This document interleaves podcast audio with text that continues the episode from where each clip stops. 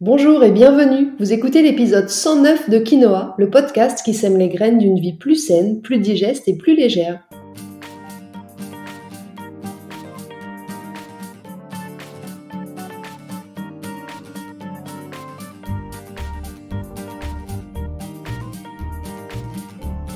Je suis Julie Coignet, naturopathe spécialisée dans les troubles digestifs et les maladies inflammatoires chroniques de l'intestin. J'accompagne aussi les femmes enceintes, les enfants et les sportifs via des consultations sur Montpellier ou à distance, des programmes en ligne et depuis peu des cours de yoga dans ma petite ville de Pérol aux portes de Montpellier. Ma mission à travers ce podcast est de vous aider à comprendre simplement comment vous fonctionnez pour que vous puissiez mettre en place de nouvelles habitudes de vie plus saines, mais aussi Gagnez en légèreté au niveau de votre corps, de votre digestion et de votre esprit. Dans ce 109e épisode de Quinoa, nous allons faire plus ample connaissance avec le zinc, un oligoélément aux multiples facettes qui est souvent connu pour son rôle de soutien de notre système immunitaire, mais qui est aussi indispensable à notre bonne humeur ou encore pour apaiser l'anxiété ou réduire l'inflammation. Allez, c'est parti pour l'épisode du jour. Comme toujours, j'aime commencer en posant le contexte et donc en vous présentant celui dont on va parler pendant tout l'épisode, monsieur le zinc. Le zinc, c'est un oligoélément, un micronutriment, c'est-à-dire un nutriment indispensable mais en petite quantité, comme le magnésium, comme le fer, pour ne citer que.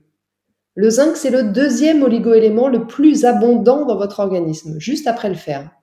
On le retrouve à 98% dans nos cellules et seulement 1% circule dans le sang et le plasma.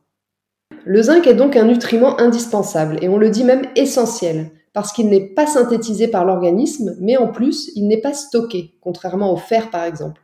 Ce qui veut dire qu'il doit être apporté quotidiennement à l'organisme par l'alimentation. Mais ne vous inquiétez pas, vous n'avez pas besoin d'en consommer en très grande quantité pour profiter de tous ces bienfaits. Comme tous les oligoéléments, une faible quantité suffira.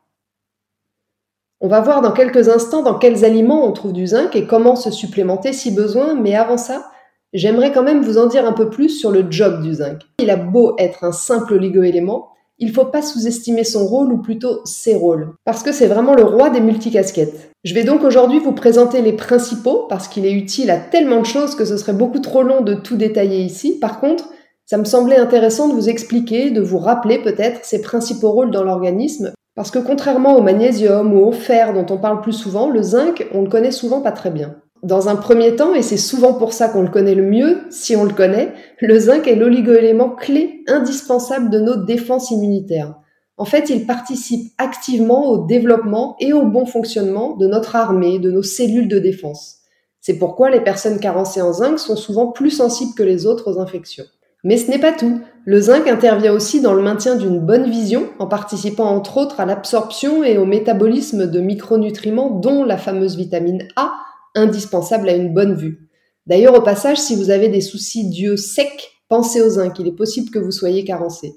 Le zinc est également un puissant antioxydant, qui a la capacité de lutter contre le stress oxydatif et les fameux radicaux libres, que l'on fabrique en surnombre lorsqu'on est stressé, qu'on a une alimentation inadaptée ou encore quand on pratique une activité physique très intense.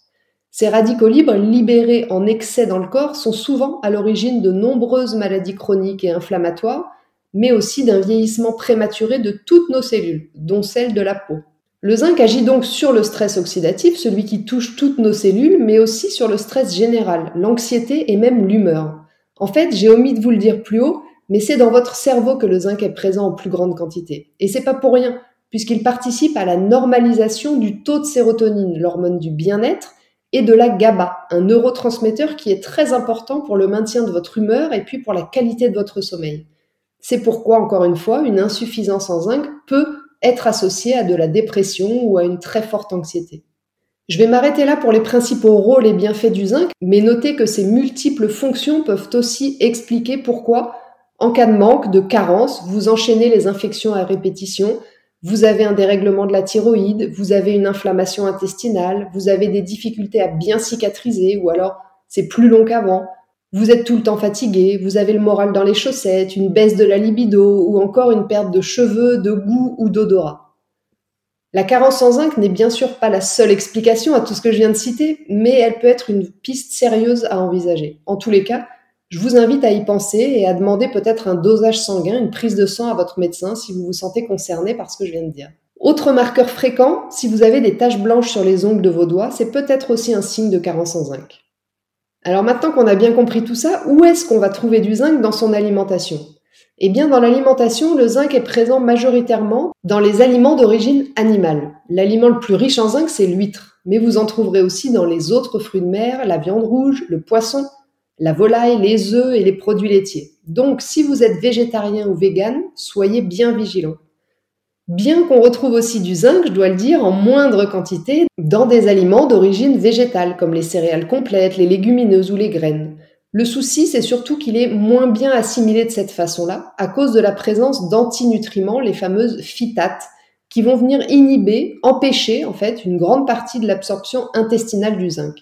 C'est pour ça qu'il est toujours recommandé de faire un temps de trempage avant de consommer ces aliments pour éliminer le plus possible de phytates.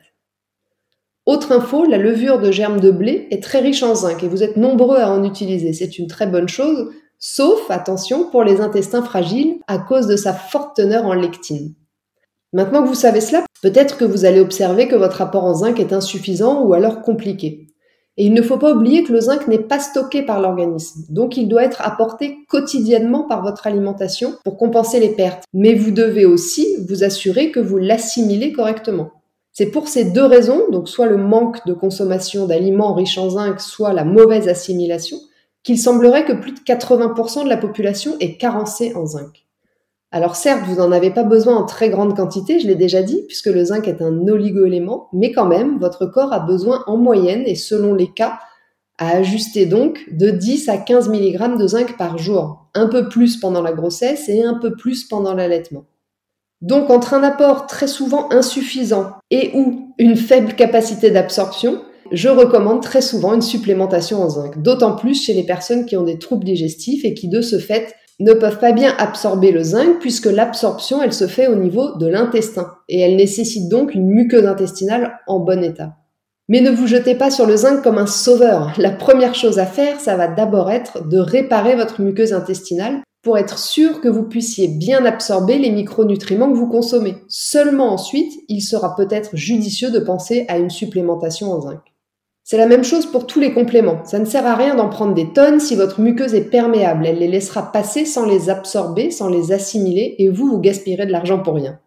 Petite précision, attention, à l'inverse de la carence, un excès de zinc n'est pas non plus terrible. On parle d'excès quand on consomme une quantité supérieure à 25 mg par jour. À partir de ce moment-là, c'est pas anodin et il peut y avoir des conséquences sur votre état de santé. Donc si je résume, le zinc comporte de nombreux bienfaits pour la santé. Il réduit l'inflammation, il renforce le système immunitaire, il accélère la cicatrisation, il participe à une bonne vision, une bonne thyroïde, bref, vous l'avez compris, c'est vraiment un minéral essentiel. Le zinc est présent dans l'alimentation de tous les jours, mais parfois, certaines personnes ont un risque de carence lié soit à un manque de consommation de produits riches en zinc, soit à une mauvaise absorption et cette carence peut entraîner de nombreux troubles. Dans ce cas, et une fois que votre muqueuse sera réparée, je le redis, la supplémentation en zinc devient alors une bonne idée. Donc pour finir, voici mes conseils pour une bonne supplémentation. Premièrement, choisir la bonne forme, la plus assimilable, et pour ça je vous invite à privilégier plutôt des formes comme le bisglycinate ou le citrate plutôt que le sulfate ou l'oxyde de zinc. Deuxièmement, ne dépassez pas les 10 à 15 mg par jour en plus de votre alimentation pour maintenir un taux optimal de zinc dans votre organisme sans risque d'excès. Troisièmement, faites une cure d'au moins 3 mois pour en ressentir les bienfaits. Pour info, et c'est ce qui m'a donné l'idée de cet épisode, je viens moi-même de redémarrer une cure de zinc. J'avais plein de petits indicateurs parmi ceux que je vous ai cités plus haut. Et donc je me suis tournée vers la marque NutriPure que j'affectionne particulièrement et je suis partie pour 3 mois de supplémentation en bisglycinate de zinc. En plus, à cette période de l'année, c'est idéal pour soutenir, maintenir l'immunité avant l'hiver. Si vous pensez en avoir besoin, sachez que vous avez 10% de remise chez NutriPure pour votre première commande avec le code Julie Coignet Naturo, tout attaché en majuscule.